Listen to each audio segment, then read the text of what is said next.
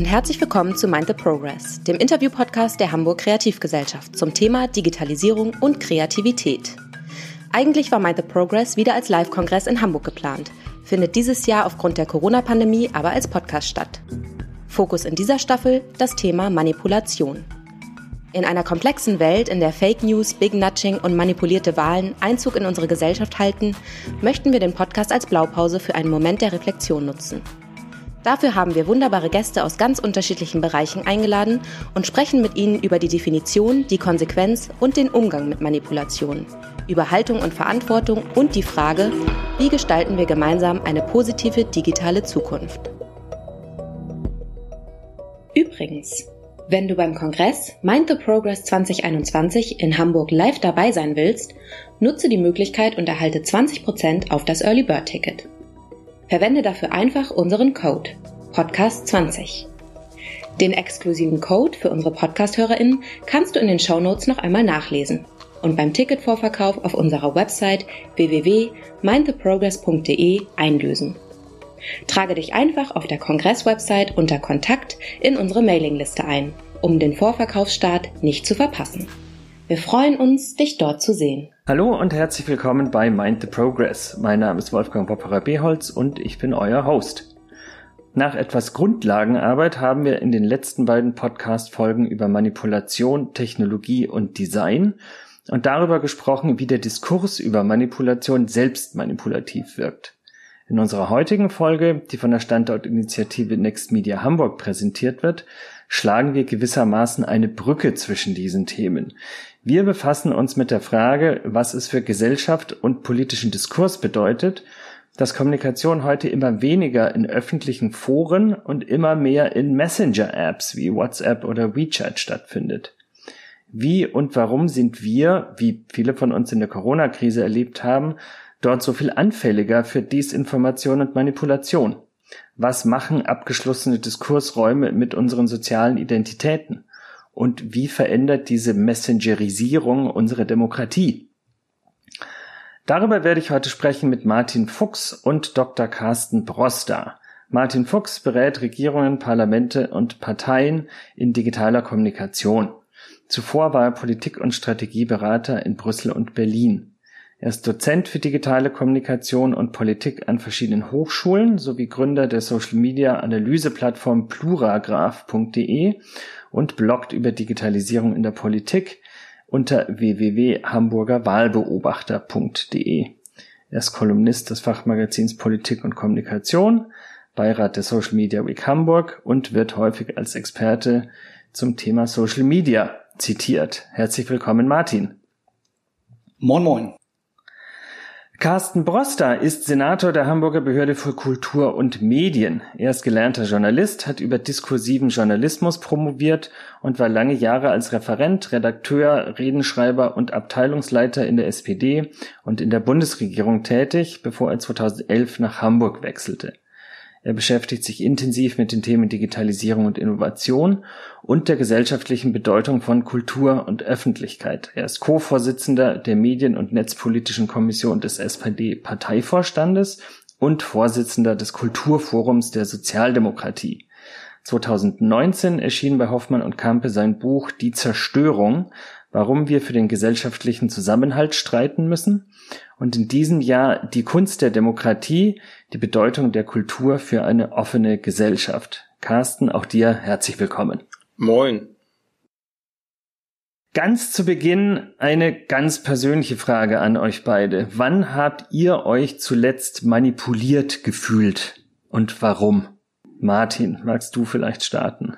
Also wenn man sich ganz selbstkritisch reflektiert, würde ich fast sagen, wahrscheinlich jeden Tag. Ähm, jeden Tag, wenn ich hunderte von Informationen äh, bei mir durchrauschen und ich davon wiederum nur die Überschriften lese und äh, mich dann nicht ganz damit äh, beschäftige und dann meine, etwas zu wissen, was ich dann sehr lautstark woanders wieder weitergebe, ähm, dann äh, ist, glaube ich, schon auch die Gefahr sehr groß, dass ich manipuliert wurde. Also ganz ähm, konkret auf Twitter zum Beispiel. Mhm. Ich bin so ein bisschen, also die Frage ist ja nach dem Gefühl, selbst manipuliert worden zu sein. Das ist ja nochmal, mhm. sagen, etwas, sagen schon zweimal um die Ecke. Ich glaube, dass tatsächlich ehrlicherweise außerhalb von ähm, sagen von Social Media oder Messenger-Erfahrungen in Gesprächen, in denen Menschen eine Förderung der Kulturbehörde haben wollen und einen Eindruck erwecken, der vielleicht nicht ganz hinter dem Projekt steht, das sie aber finanziert haben wollen, aber eine Geschichte finden, erzählen zu können, die vermeintlich mir besonders gut gefällt, weil ich finde, man muss bei dem Begriff der Manipulation auch immer aufpassen. Es gibt ja so einen Generalverdacht, dass alles manipulativ ist. Und gibt auch kluge Bücher, warum schon die Massenmedien immer alles manipuliert haben geht ja dann zurück auf den alten Adorno und Horkheimer schon, dass damals ja schon der Verblendungszusammenhang errichtet worden wäre, in dem wir uns nicht mehr zurechtfinden. Und ich finde, da müssen wir präziser werden, auch gerade heute. Manipulation setzt ja voraus, dass jemand einen Eindruck erzeugen will, der irgendeine Diskrepanz zur Wirklichkeit hat oder zu dem, was wir gemeinsam als Wahrheit empfinden. Und da, sagen, in diese Lücke darf man als Gesellschaft oder als Individuum nicht hineinfallen. Und da müssen wir gemeinsam gucken, wie wir uns dagegen widerstandsfähig machen. Damit sprichst du jetzt einen Punkt schon an, der uns wahrscheinlich in der Diskussion heute eine Weile begleiten wird, nämlich die Frage danach, was wir als Gesellschaft denn für wahr halten. Und ähm, mir ist in der in der Frühphase der Corona-Krise bei meiner Selbstbeobachtung so ein bisschen aufgefallen, ähm, je mehr ich tatsächlich an Nachrichten über zum Beispiel WhatsApp bekommen habe, über angeblich bevorstehende Maßnahmen hier in London, wann der Lockdown beginnt, angebliche Ausgangssperren, irgendwann gar Militäreinsätze. Gegen Ende wurde ich dann so langsam skeptisch, als die, die Nachrichten so ein bisschen unwahrscheinlicher wurden. Aber die ersten Nachrichten waren sehr schwer für mich unterscheidbar von, ja, das ist was, was mir ein Freund weiterleitet, das ist eine vertrauenswürdige Quelle, das hält jemand anders für wahr also halte ich es auch erstmal für wahr. Was macht es denn so schwierig in einem Kontext wie zum Beispiel dem Messenger, dieses was halten andere für wahr und was halte ich deshalb für wahr, angemessen im Griff zu haben? Carsten, magst du? Also ich finde es eine schwierige Frage, ähm, ehrlich gesagt, Wolfgang, ähm, weil ich glaube auch, und das ist ähm, meine, meine tiefe Überzeugung nach äh, Jahren der Diskussion darüber, dass es halt die Wahrheit auch nicht gibt. Ne? Jeder interpretiert die Fakten, äh, wie, wie es in sein Weltbild, seine Ideologie passt. Ähm, und deshalb äh, ist es auch schwierig, so eine gemeinsame Basis zu finden. Umso wichtiger ist es das, was Carsten auch gerade gesagt hat, bevor wir über etwas reden, wie zum Beispiel Messengerisierung, ähm, erstmal quasi zu definieren, über was wir eigentlich genau reden also was, was so das gemeinsame Common Sense ist, über das wir reden. Ähm, aber ich glaube, ähm, bei 80 Millionen Deutschen gibt es 80 Millionen Wahrheiten so und ähm, ähm, selbstverständlich hat dann äh, ein, eine Regierung oder jemand, der sich mit Covid beschäftigt, dann eine ganz andere Wahrheit und eine ganz andere Agenda als dann vielleicht äh, Menschen, die jetzt auf die Straße gehen äh, und dagegen zu demonstrieren. Also ja, ich glaube, das Entscheidende ist ja, und da glaube ich, sind die Messenger-Dienste tatsächlich ein Stück weit ein kleines Problem. Ähm, ja, wir alle haben erstmal unsere eigene Wahrnehmung der Welt. Und das ist tatsächlich, ich würde sagen, auch immer der Ausgangspunkt. Und die spannende Frage gesellschaftlich und dann ja auch politisch ist, gibt es trotzdem etwas, worauf wir uns gemeinsam verständigen können, dass wir das alle für wahr oder richtig halten? Das sozusagen ist ja die Kunst an der Stelle. Wir würden ja wahnwitzig werden, wenn wir keine Chance hätten zu erkennen, was wir vielleicht auch gemeinsam unterstellen können, dass das irgendwie stimmt. Ne? Also, dass ich wenn ich mit dem Kopf auf den Boden aufschlage, mir wahrscheinlich wehtue und unter Umständen auch blute, ist etwas, was wir alle unterstellen, obwohl wir jeder unsere eigene Wahrheit haben, weil wir irgendwie dann doch Erfahrungswissen haben, mit dem wir das abgleichen können und sehen können, okay, das ist jetzt zehn Leuten passiert. Die Wahrscheinlichkeit, dass das dem elften passiert, ist vergleichsweise hoch.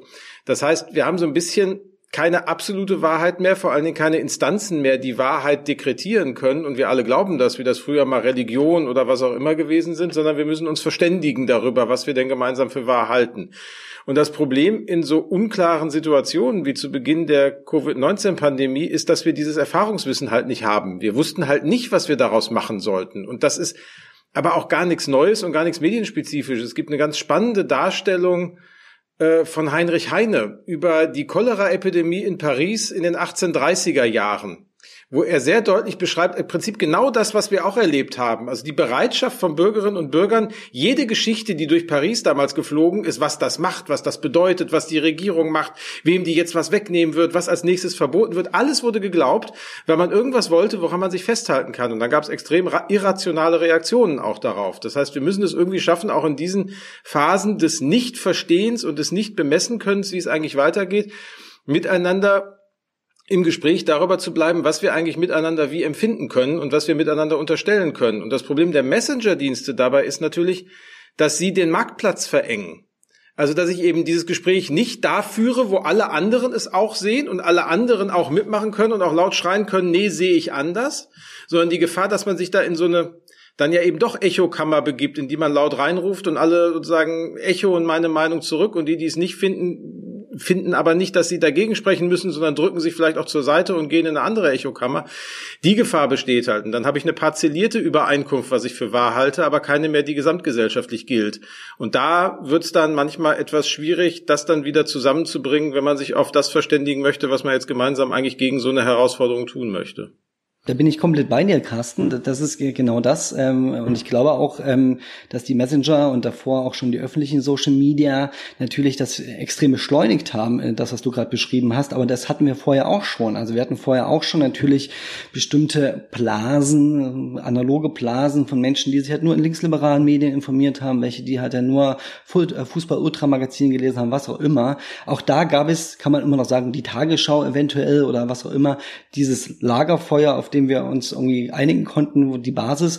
Aber auch das, glaube ich, war schon vor 20, 30 Jahren auch schon da, ähm, dass, dass wir gar nicht mehr vielleicht diesen gemeinsamen Platz hatten. So, ähm, ich glaube, das Neue daran ist, dass sich das jetzt beschleunigt hat. Also dass sich Diskurse, Argumente, ähm, Geschichten viel viel beschleuniger haben. Und früher war es halt nicht so schlimm, weil wenn Willy Brandt was gesagt hat, da hat wurde das auch in acht neun Tagen noch diskutiert. Heute ist es nach 15 Minuten durch. So, da ist das Argument irgendwo äh, gemacht worden und dann führen wir die nächsten zwei Diskussionen oder drei Diskussionen. So, ich glaube, das äh, würde ich eher so äh, als Analyse sehen. Ja, wobei eins kommt noch hinzu, finde ich tatsächlich tatsächlich, teile das völlig, aber ich glaube, was noch neu ist, ist, wir haben in der alten massenmedialen Logik dann ja immer noch eine klare Sender-Empfänger-Differenzierung gehabt. Also wenige haben gesprochen und saßen am Mikro und viele haben zugehört.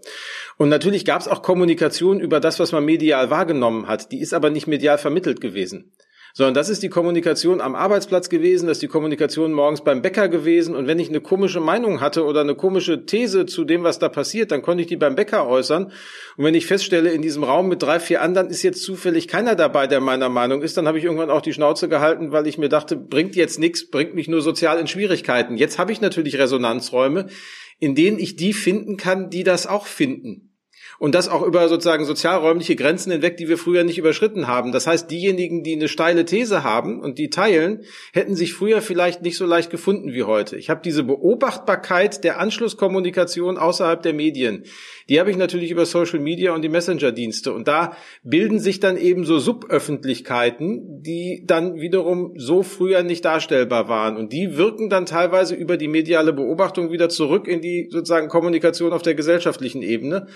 Oder äußern sich dann irgendwann, wenn man feststellt, dass vegane Köche auf einmal merkwürdige Thesen haben und Menschen auf den Marktplätzen vereinigen und das sozusagen das wäre das wäre gar nicht konstruierbar gewesen vor 40 Jahren, was da passiert ist. Wir haben ja früher das Beispiel war ja immer die Anti-AKW-Bewegung. Wie ist das aus den ersten Protesten vor Ort dann so langsam hochgekommen? Und das Ziel war immer, ich muss über die massenmediale Aufmerksamkeitsschwelle, ich muss in die Tagesschau, dann habe ich es geschafft.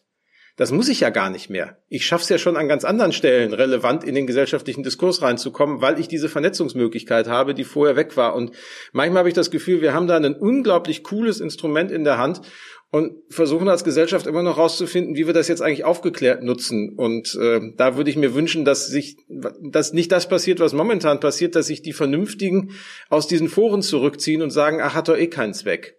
Das ist so ein bisschen so ein Trend, den ich in den letzten Wochen und Monaten erlebt habe, der mich sehr besorgt, weil ich finde, gerade jetzt muss man rein und muss die kommunikativen Möglichkeiten nutzen, die da sind. Weil am Ende ist das doch das, was der alte Brecht sich damals beim Radio ausgedacht hat. Der Distributionsapparat muss zum Kommunikationsapparat werden. Also nicht einer spricht und viele hören zu, sondern alle können sprechen und zuhören. Das geht jetzt technisch.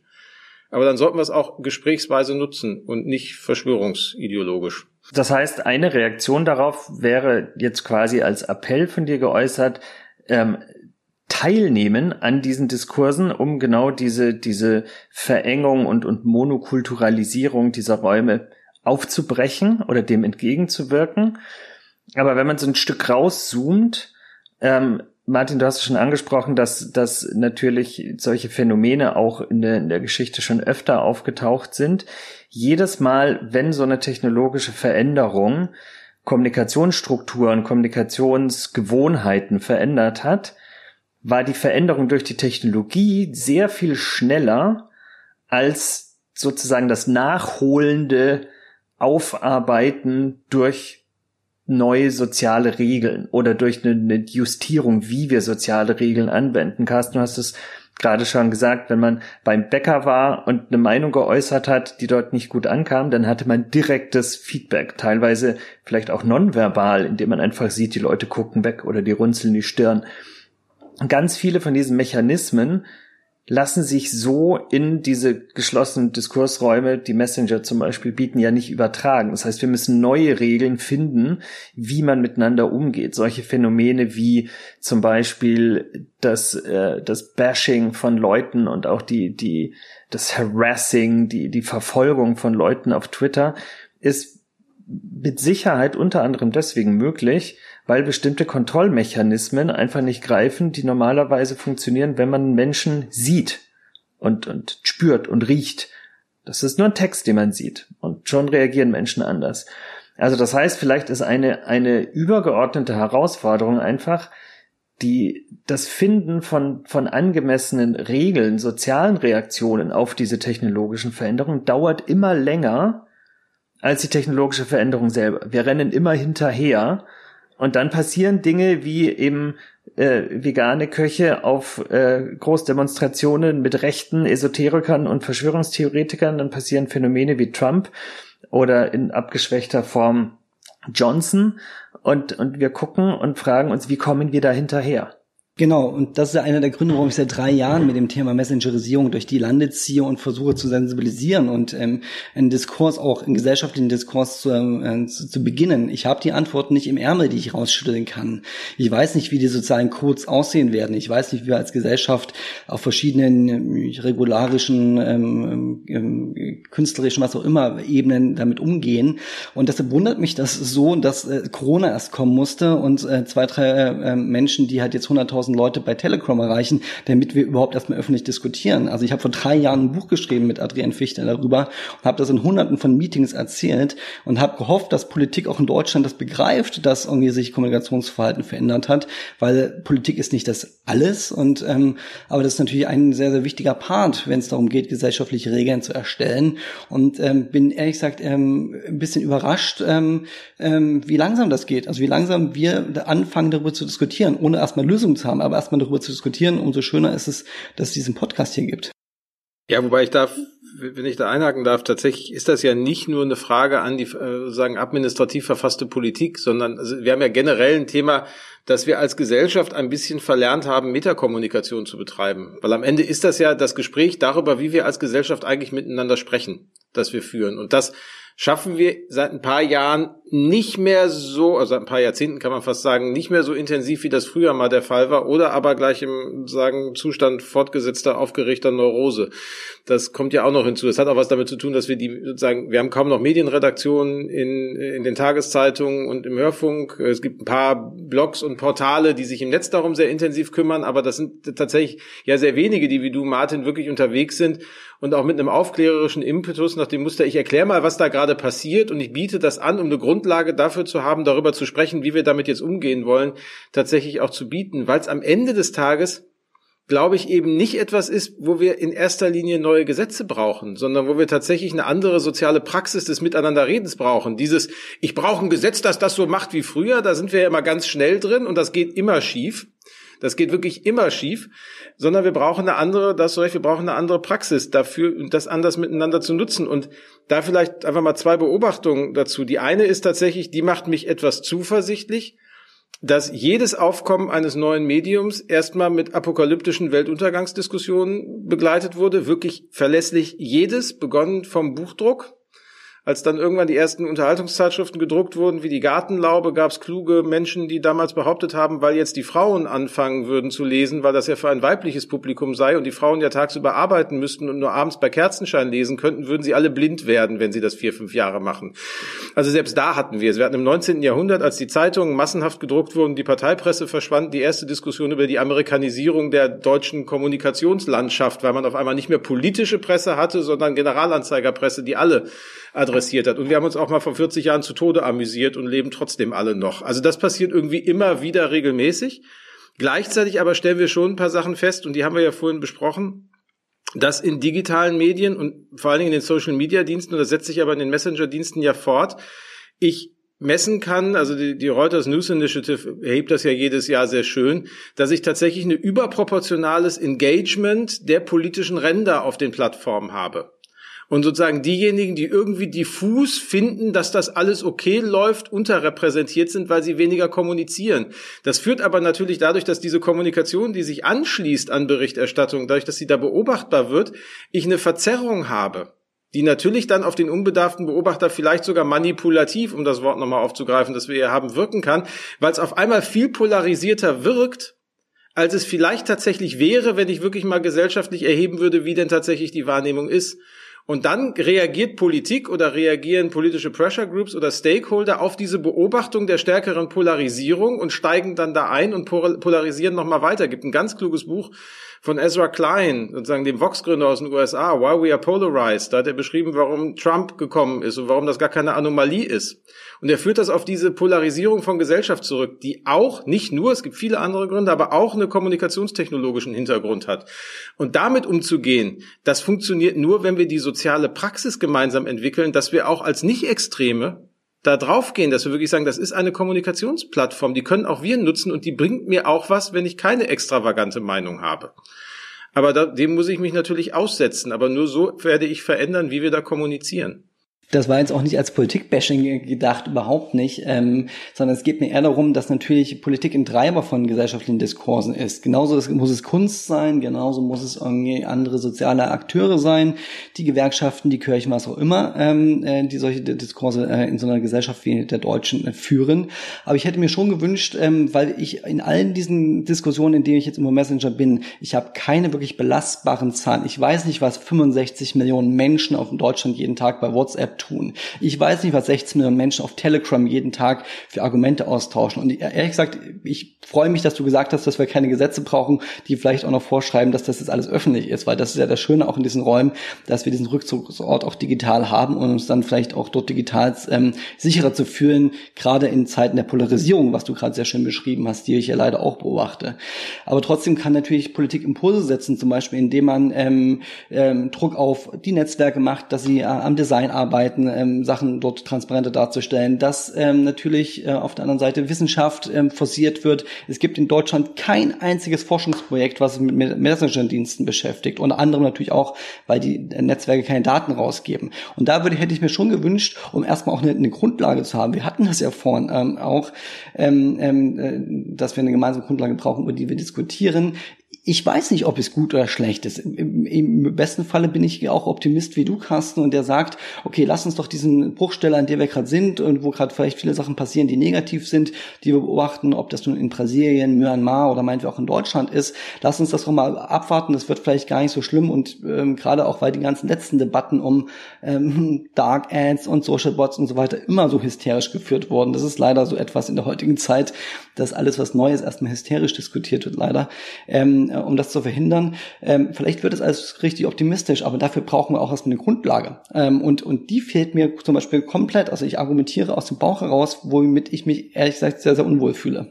Die Frage, die sich für mich grundsätzlich stellt, wenn wir eben darüber reden, dass sich gesellschaftliche Praxis verändern muss, dass ähm, Leute, die, wie du es gesagt hast, diffus ganz ähm, okay damit sind, wie die, wie die Welt aussieht, ähm, dass die sich stärker beteiligen müssen, genau diese, dieses Übergewicht der Ränder ausbalancieren. Das, das Grundproblem, das ich darin sehe, ist, die Motivation, das zu tun, ist bei den Leuten natürlich viel geringer. Also warum bewegen sich äh, Leute mit extremeren Positionen weiter in diese, in diese Mikroöffentlichkeiten? Warum sind die lauter? Warum sind die im Zweifelsfall auch aggressiver? Weil sie motivierter sind. Weil sie ihre Unzufriedenheit, ihren Hass, was es auch immer sein mag, was es antreibt, ähm, dort ausleben, sichtbar, hörbar machen können. Und diese Motivation ist natürlich viel stärker als eine zu sagen, so eigentlich müssten wir und das ist langfristig nicht gut und deswegen sollten wir jetzt alle. Und für mich stellt sich die Frage, und das vielleicht auch eine Frage, ob da Politik eine Rolle spielen kann. Ich bin da eher skeptisch. Was können denn Anreizsysteme sein, die dieses, diese, diese Zurückhaltung unattraktiver machen. Ich glaube nicht, dass sich sowas mit Vorschriften oder, oder Gesetzgebung machen lässt. Deswegen bin ich da skeptisch über die Rolle der Politik. Aber für mich ist die Frage einfach, wenn sich das Verhalten dadurch in erster Linie oder in erster Instanz unterscheidet, dass es für die einen wichtiger ist, das zu tun, als für die anderen, wie können wir diese Ausgangslage verändern? Wie kann es für Menschen in der Mitte wichtiger werden, sich an diesen Diskursen zu beteiligen? Das ist die 100.000 Dollar Frage. Also ich könnte es mir jetzt leicht machen und könnte mit dem alten Böckenförde, dem ehemaligen Verfassungsrichter, antworten, der mal gesagt hat, die Demokratie ist abhängig von Voraussetzungen, deren Vorhandensein sie nicht selber garantieren und gewährleisten kann. Und das ist leider so. Und das gilt insbesondere für öffentliche Kommunikation. Und da gibt's auch viele, darüber gibt's viele kluge Bücher und Studien. Also angefangen vor allen Dingen beim alten Habermas in den 60er Jahren, Strukturwandel der Öffentlichkeit. Also eine präzise Beschreibung, warum es ein Problem wird, dass wir eine Gesellschaftsform auf eine Art des Miteinandersprechens in Gesellschaft aufbauen, die wir gleichermaßen aber nur sehr begrenzt durch Gesetze normieren können, weil wir durch das Normieren durch Gesetze, um die Voraussetzung, dass es stattfindet, zu sichern, die Freiheit dieser Art des Miteinanderredens gleichzeitig wieder einschränken. Das sozusagen ist ja genau die Dialektik, mit der ich da klarkommen muss. Das Gesetz, das es ermöglicht, schränkt aber die Freiheit, die ich damit erzeugen will, ein. Und das haben wir natürlich jetzt im Digitalen auch. Und das ist ehrlicherweise klassischerweise der Hintergrund jeglicher Diskussion über Internetregulierung, die wir immer wieder führen, dass wir genau an diese Kante irgendwann kommen und dann ganz hektische Auseinandersetzungen haben zwischen denen, die man dann in den Presse-Netz-Community nennt und den anderen. So, das wird dann immer ganz merkwürdig und unübersichtlich.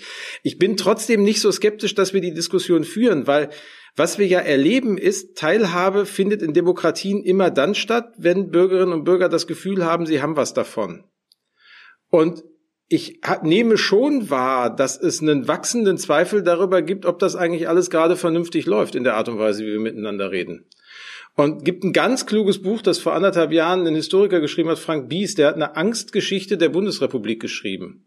Also er hat sich angeguckt, welche Ängste relevant gewesen sind seit 1949 für das Gestalten von politischem Handeln und für gesellschaftliche, sagen, äh, für gesellschaftliches Engagement, angefangen von der Wiederbewaffnung nach dem Zweiten Weltkrieg, Bundeswehr, bis dann zur Ökologie, bis zur Atomkraft und was wir so alles haben. Und er sagt, eigentlich kommen wir jetzt gerade an einen Punkt, wo wir Angst haben müssen, zumindest beginnen haben zu, zu, müssen, darüber ob, die, darüber, ob die Demokratie eigentlich in der Art und Weise, wie wir sie momentan gestalten, stabil steht. Oder ob erste Voraussetzungen von demokratischem Miteinander handeln in dieser Gesellschaft zumindest leicht ins Schwanken geraten. Und wenn diese Angst auch politisch handlungsprägend werden könnte, dann ist die genau die Motivation, sich darum zu kümmern und sich da einzubringen und zu gucken, ob wir die gesellschaftlichen Diskurse eigentlich miteinander führen. Wäre jetzt politisch ein schwieriges Signal zu sagen, macht den Leuten mal Angst um die Demokratie, das fände ich jetzt als sozusagen strategischen Handlungshinweis problematisch, um das gleich auch deutlich zu sagen. Aber eine Gesellschaft, die sehr vorsichtig darauf achtet, ob eigentlich die Demokratie, wie wir sie leben wollen, funktioniert oder nicht, hat hoffentlich den Sensor, sich einzumischen, wenn sie das Gefühl hat, das geht schief. Und das nehme ich gerade schon wahr. Und wir sehen es ja auch, wenn wir uns mit den USA beschäftigen, wie böse das entgleisen kann.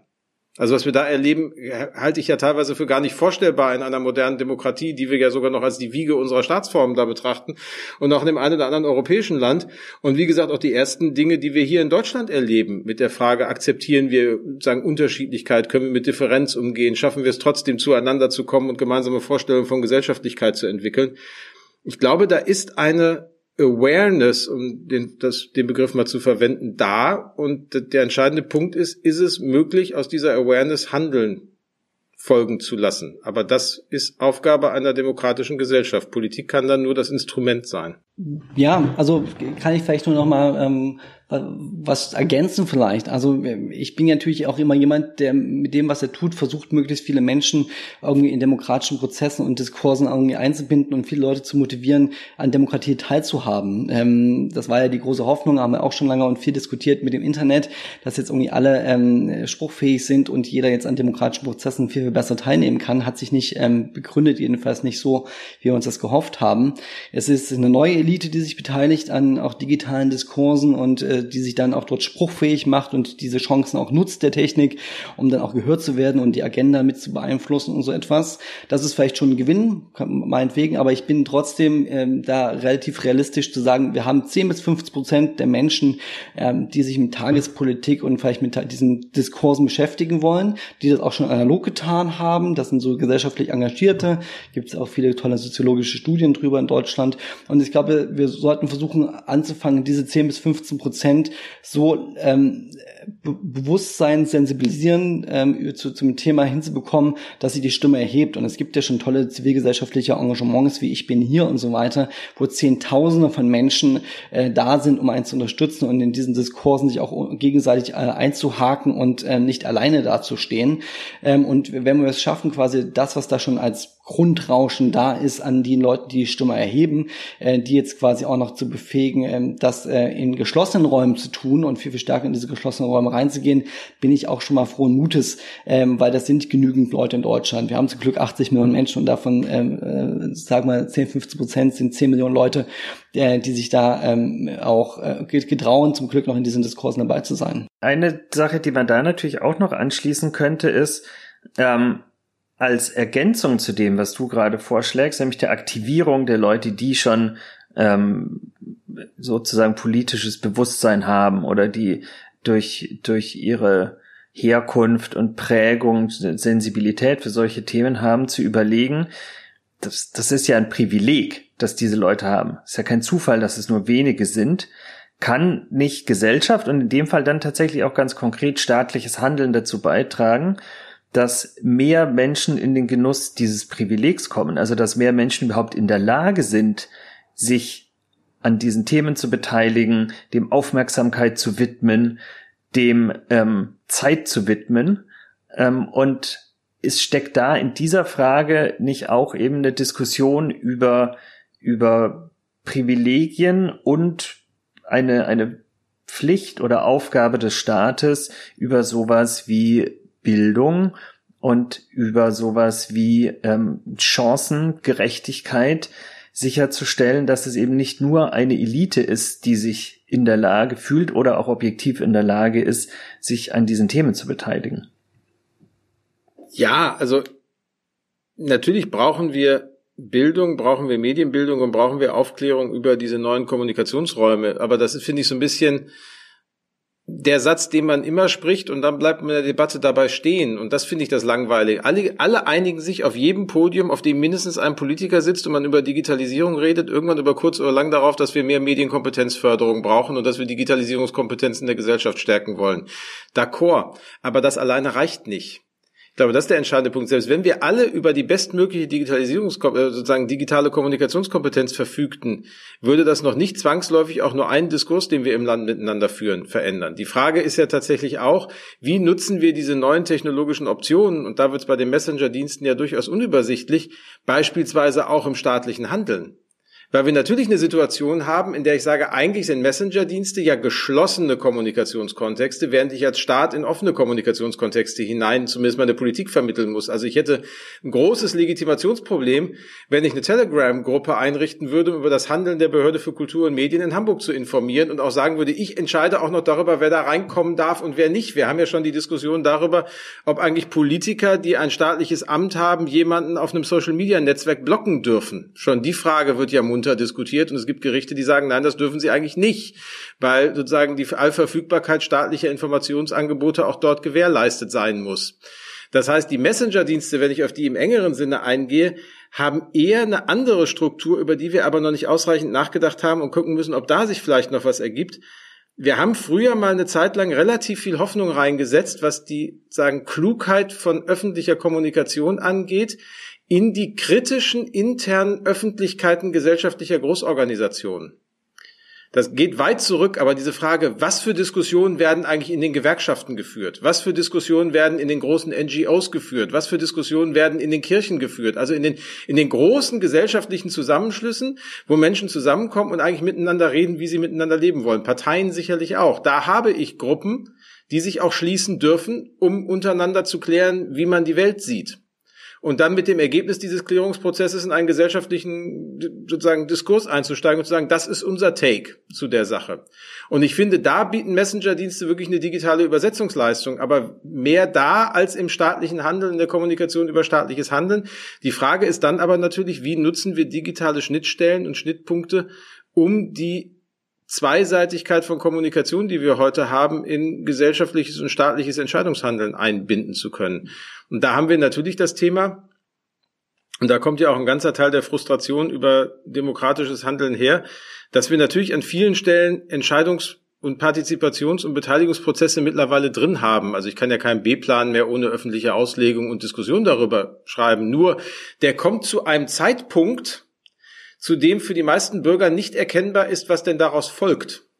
Und wenn dann die Folge da ist, kann Staat immer sagen, aber das haben wir doch vor drei Jahren im Partizipationsprozess geklärt und Bürger sagen, aber ich sehe ja jetzt erst, was ihr damit gemeint habt. So, und diese sagen Ungleichzeitigkeit von Teilhabeanforderungen einerseits und staatlichen oder gesellschaftlichen Entscheidungsläufen andererseits, die sind, glaube ich, ein Thema, die man sich mal intensiv angucken muss, wenn wir verhindern wollen, dass wir in so einen postdemokratischen Zustand verfallen, wie das einige Politikwissenschaftler uns beschreiben, wo die demokratischen Institutionen zwar vor sich hin funktionieren, aber Bürgerinnen und Bürger nicht mehr das Gefühl haben, dass sie teilhaben an dem, was da entschieden wird, obwohl alles formal genauso läuft, wie es im Gesetz steht. Da haben wir Veränderungen und da spielen natürlich die Messenger und die Beschleunigung, die Martin angesprochen hat, eine erhebliche Rolle. Das ist ein, glaube ich, ganz zentraler Punkt. Ähm, und ich glaube, es, es geht an der Stelle nicht nur um eine Ungleichzeitigkeit von der Partizipationsmöglichkeit und dem Einfluss, den ich damit faktisch ausübe oder den Ergebnissen aus diesem Partizipationsprozess, sondern, und das ist das, worauf ich mit der, der Frage nach den Privilegien eigentlich raus wollte, auch um die Schwelle, die die Beteiligung an diesen Prozessen ähm, notwendigerweise darstellt.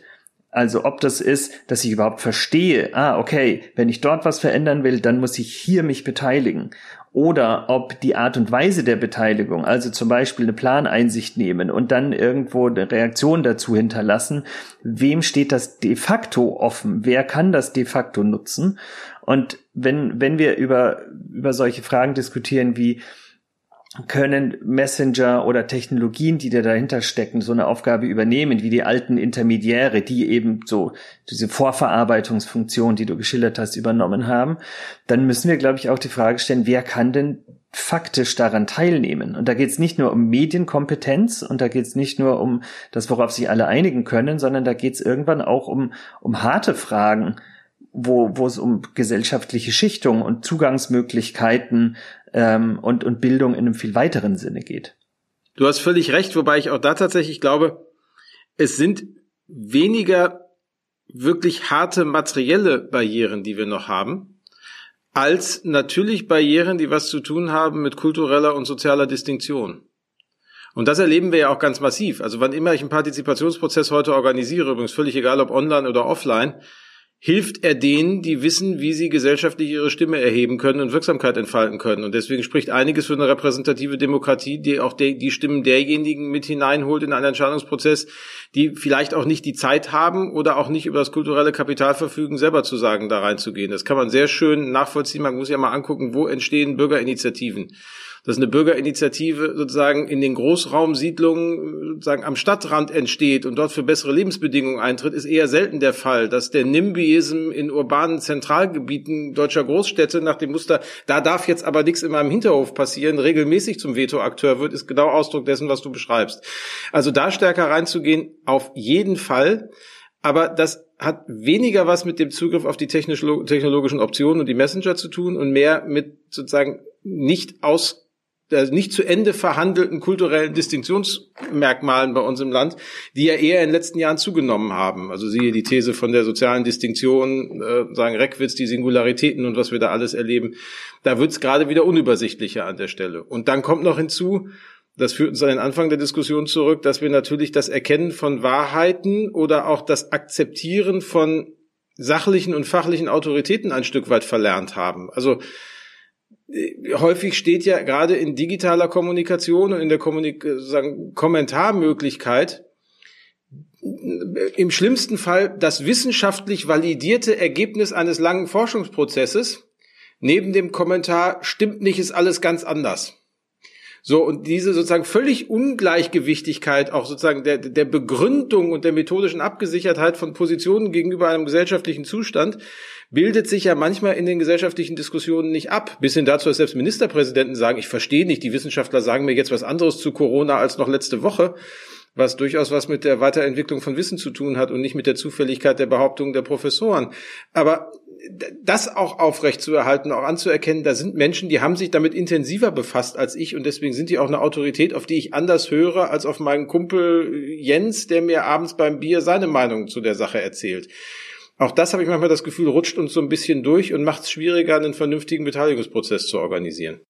Ich würde sogar fast die steile These noch, ähm, ähm, das geht es noch ein bisschen weiter zu nehmen, was Carsten gerade noch gesagt hat, sagen, dass ähm, wenn ich mir anschaue, wer sich in diesen ähm, Gruppen um, um Attila Hildmann also ähm, dort ähm, ver verbindet, dass es eigentlich so eine Art ähm, Nivellierung von Privilegien auch fast ist. Ähm, da, da ist der Hauptschulabsolvent, da ist der Mensch mit äh, vielleicht äh, anderen religiösen ähm, Hintergründen dabei, da ist der Esoteriker dabei, da ist der die Querfront links, rechts, alles dabei. Das, ähm, das würde ich sogar fast sagen, dass es so ein, ähm, das äh, in dem Fall ein Telegram sogar Privilegien, also fast irgendwie nivelliert und äh, unsichtbar macht, weil jeder jetzt, ähm, ich zitiere das mal, der äh, Erwachte ist und jetzt quasi weiß, ähm, wie, ähm, wie es zu laufen hat im Gegensatz äh, zu der Mehrheitsgesellschaft. So, also da bilden sich natürlich neue Privilegien wiederum dann in, in solchen ähm, Subsystemen, äh, die dann da sind. Aber ich glaube, der, der Zugang, ähm, ähm, da bin ich dann wiederum bei Carsten, äh, der, der Technik erleichtert es eher quasi auch äh, ohne Privilegien ähm, dabei zu sein. Ja. Der spannende Aspekt bei diesen Messenger-Diensten ist ja und auch vorher schon teilweise im, im Kosmos von YouTube und anderem, dass natürlich auf einmal personale Medienmarken auftauchen. Also da habe ich natürlich eine neue Hierarchie, dass einzelne Akteure als Personen eine sozusagen Wirksamkeit und Sichtbarkeit im politischen Diskurs und im öffentlichen Diskurs erlangen könnten, die sie vorher niemals gehabt hätten. Also niemals. Also die einzigen Köche, die wir früher kannten, waren Köche, weil sie irgendwie wie Paul Bocuse eine Kochshow hatten und als der beste Koch der Welt galten oder sowas. Aber nicht, weil sie jetzt auch der Meinung waren, dass Gesellschaft anders aussehen soll. Dazu brauchten sie mindestens noch irgendwelche anderen vor sozusagen Voraussetzungen, damit das klappt. Aber es geht jetzt, personale Medienmarken zu erzeugen. Oder nehmen wir den Rezo letztes Jahr, der sagen in einer, durch eine andere Kommunikation eine breite Followerschaft sich geholt hat und gesagt hat, der hau ich jetzt mal Politik um die Ohren. Da steckt ja auch eine Chance drin für die Politisierung von sagen Menschen, die sich damit sonst nicht beschäftigen und die Frage ist, wie koppeln wir das aber wieder zurück in die großen Foren, in denen wir das gemeinschaftlich miteinander bearbeiten? Und deswegen finde ich, Rezo ist immer so diskutiert worden als ein Problem der Politik. Ich fand das auch ein Riesenproblem der etablierten Medien. Weil sozusagen deren Formate auf einmal gar nicht, also die, die waren ja gar nicht in der Lage, außer in einer abstrakten Beschreibung des Prozesses damit inhaltlich umzugehen, was da passiert ist und das zu verbreitern in eine Diskussion über diesen Kontext hinaus. Und das finde ich ist schon auch eine Aufgabe, die wir haben müssen. Also die Beobachtbarkeit dieser Messenger-Kommunikation oder dieser Follower-Kommunikation in die allgemeine Öffentlichkeit hinein und dann das dort weiterzuentwickeln und miteinander zu vernetzen, glaube ich, ist eine elementare, auch journalistische Aufgabe in diesen Zeiten. Ähm, da hattest du aber vorhin einen ganz, ganz klugen Ansatz in so einem Halbsatz mal gesagt, Carsten. Du hattest nämlich gesagt, dass es ja so Systeme wie Gewerkschaften und Parteien so gibt, wo natürlich dann so Messenger-Dienst auch super für innerorganisationale Abstimmungen oder dort auch Meinungsbildung sein kann die SPD zum Beispiel hat es ja, äh, finde ich, sehr gut versucht mal jetzt umzusetzen, indem sie ihre Community hat, die irgendwie auf Hunderten von Tausenden von Telegram-Gruppen drin ist. Und wenn denen etwas auf ihrem Weg läuft, was sie sagt, das ist aber irgendwie komisch, dann melden die das an den SPD-Parteivorstand und der macht daraus dann ähm, ein öffentliches Posting auf Telegram, wo auch immer, und versucht so eine Art Faktenfunk dann zu machen. Also es geht jetzt hier nur um die Banken von irgendwelchen, in, in diesem ersten Schritt, äh, von irgendwelchen Verschwörungsideologien, die da rumschwirren. Aber das wäre doch, glaube ich, ein ganz guter Ansatz, dass wir diese Systeme haben, wo sehr, sehr viele einzelne Mitglieder in diesen Systemen dabei sind und natürlich so heterogen sind, äh, wie eine Partei oder eine Gewerkschaft oder Kirche sein kann. Und damit natürlich die Chance da ist, dass wir das mitbekommen, was, was äh, in den Messenger-Diensten ist. Und wir dann jetzt nur noch in Anführungsstrichen eine Form finden müssen, wie wir das alles wieder in einen öffentlichen Diskurs ziehen dann, äh, was da passiert. Also da, das wäre so eine gangbare Möglichkeit, aber dafür müssten dann auch Organisationen erstmal begreifen, dass es diese Messenger-Dienste gibt und dass ihre Mitglieder da vielleicht auch unterwegs sind und ähm, äh, sie dann dazu aufrufen und mobilisieren, dann auch das zu liefern, was da passiert. Ja, und dass sie vor allen Dingen auch mobilisieren, genau wie du es beschrieben hast, das ist ja das Ziel dieser Versuche der SPD, auch gerade eben rauszugehen und in anderen Foren auch präsent zu sein. Also man hat ja immer diesen Fehler, dass man glaubt, man muss möglichst viele Menschen in seinem eigenen Forum zusammenholen und wenn man das hat, dann ist man stark. Äh, nee, also stark bin ich auch in der alten Logik gewesen, wenn meine Leute im Sportverein, im Taubenzüchterverein, im Kegelverein und in der Kneipe abends waren und da die Story erzählt haben. Und genauso muss ich jetzt auch meine Leute überall in den einzelnen Foren haben und da müssen die Stories erzählt werden, weil da wird diskutiert. Die Leute kommen ja nicht zu mir sondern ich muss da hin. Und die Frage ist, wie organisiere ich das tatsächlich auch über solche Tools? Und da geht viel, viel mehr, als wir uns momentan alle miteinander zutrauen. Und das erleben wir ja dummerweise, dass dann diese neuen technologischen digitalen Möglichkeiten meistens immer erst von den Falschen verwendet werden. Also es ist ja nicht umsonst so, dass wenn ich mir die Followerschaft im Netz angucke, dass eher die unappetitlicheren politischen Angebote da erfolgreich sind, weil die eben sagen, sie nutzen das fernab der sichtbaren Kommunikation und das ist erst recht, deswegen da sind wir bei dem, überlasse ich das den Rändern oder nutze ich es auch aus der Mitte? Ich muss es auch aus der Mitte nutzen und genau das, was da die Telegram-Strategie ist, die da gerade gefahren wird, finde ich sehr spannend und ich hoffe, da wird was draus. Was wir mit TikTok machen und anderen Sachen, das versuchen wir noch rauszufinden. Aber das ist ja Gott sei Dank kein Messenger, da müssen wir uns jetzt nicht drum kümmern. Ja, der, der zentrale Punkt bei all diesen Ansätzen muss natürlich sein, so wie du es gesagt hast, ähm, nicht versuchen, die Leute in das eigene Forum, die, die, das angestammte Gebiet sozusagen zurückzuholen, sondern dorthin zu gehen, wo Leute sind. Und das lässt sich im übertragenen Sinne ja auch auf, an, äh, auf die Frage anwenden, wie, wo gucken wir überhaupt nach neuen Regeln, nach neuen Methoden der, der äh, bidirektionalen Kommunikation.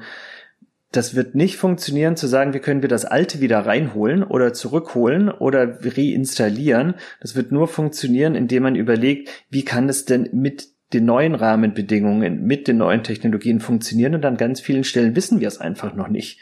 An ganz vielen Stellen ist genau dieses Experimentieren angesagt, auszuprobieren, wie funktioniert das eigentlich mit Telegram, wie funktioniert das eigentlich mit TikTok?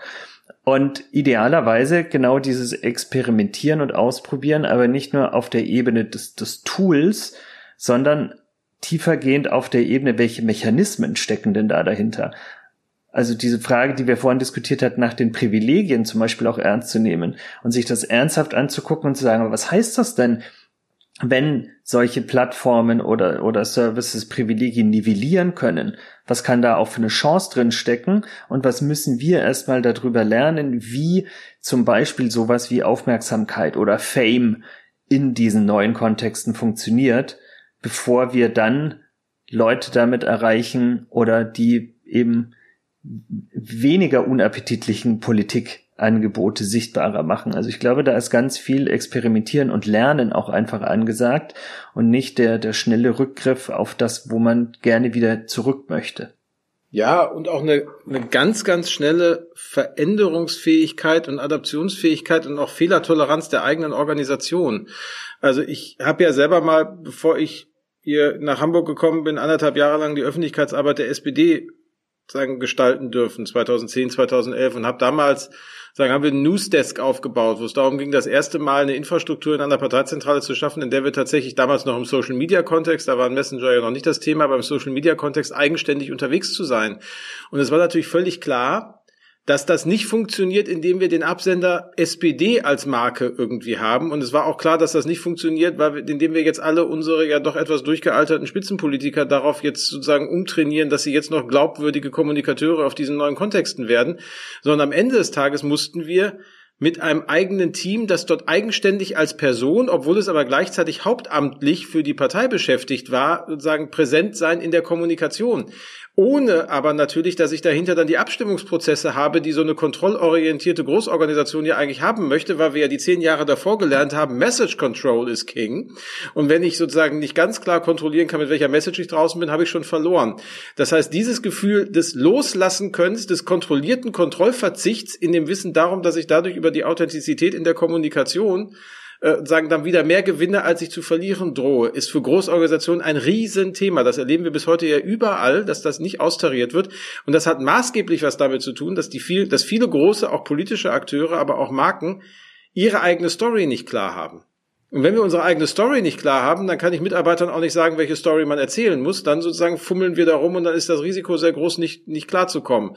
Aber wenn ich halbwegs klar positioniert bin, dann kann ich auch Leute eigenständig loslaufen lassen und nehme sozusagen die etwas ausgefransten Ränder der Kommunikation dann gerne in Kauf, weil sie eher zu einer Stärke werden, weil sie sozusagen mehr Abriebfläche erzeugen können.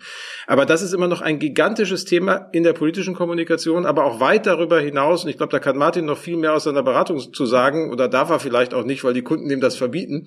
Ähm, sozusagen, wie, was da alles schiefgehen kann und was immer noch heute für Ideen da sind, wie der Freigabeprozess für eine sozusagen eine Message in einem Messenger Messenger-Dienst oder einen Post auf einer Social-Media-Plattform aussehen muss.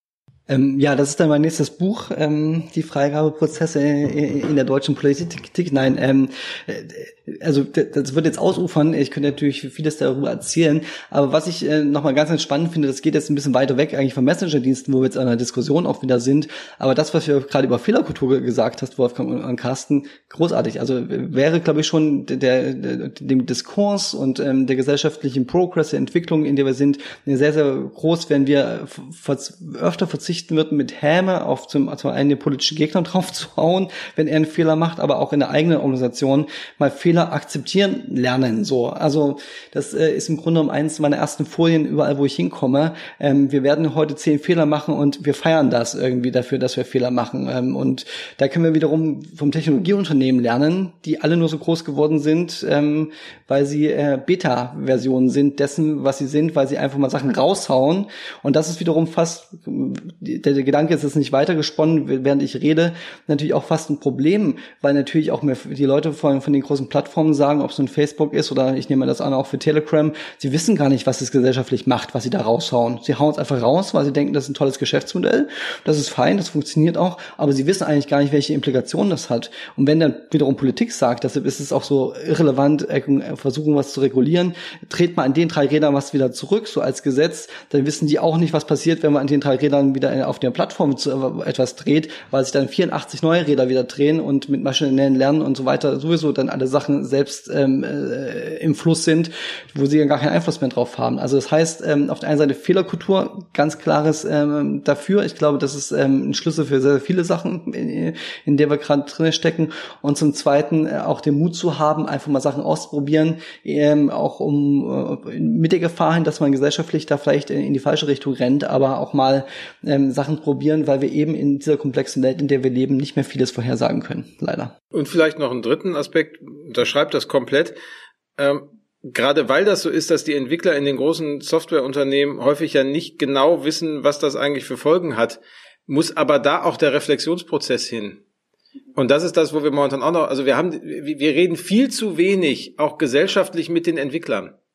Und wir reden viel zu viel hinterher, zwei, drei Ebenen später mit dem Public Affairs Beauftragten oder vielleicht noch vorher mit den Marketing- und Vertriebsleuten, aber mit denen, die tatsächlich das Produkt bauen, da muss ich den Prozess ähnlich wie früher in der klassischen medialen Logik in die Redaktionen hinein. Die Diskussion darüber musste, kann ich das eigentlich machen oder kann ich das nicht machen, muss bei den Entwicklern die Diskussion, die wir beim sozusagen Chaos Computer Club sagen immer zwischen Weihnachten und Neujahr erleben, die muss ich eigentlich auch sonst da hinbekommen noch stärker und die muss ich eigentlich in Gesellschaft wieder öffnen.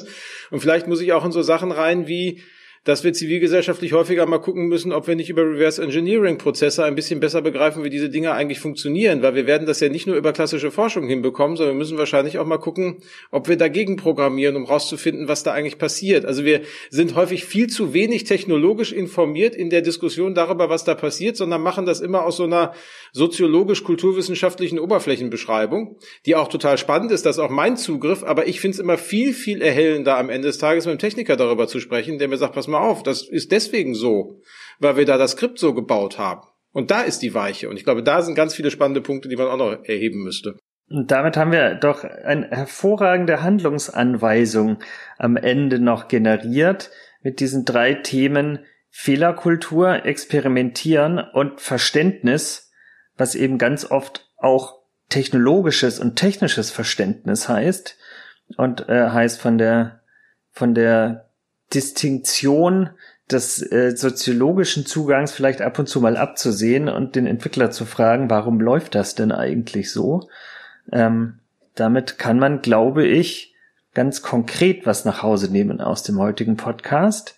Dafür und für die Ausflüge in die abstrakteren Regionen bedanke ich mich bei euch beiden sehr herzlich, Carsten und Martin, und äh, hoffe, euch in diesem oder einem ähnlichen Kontext zu diesen Dingen wieder mal auf den Zahn fühlen zu dürfen. Vielen Dank, dass ihr da wart. Sehr gerne. Sehr, sehr gerne. Und vielen Dank an euch, unsere Hörerinnen und Hörer, fürs Einschalten und Zuhören.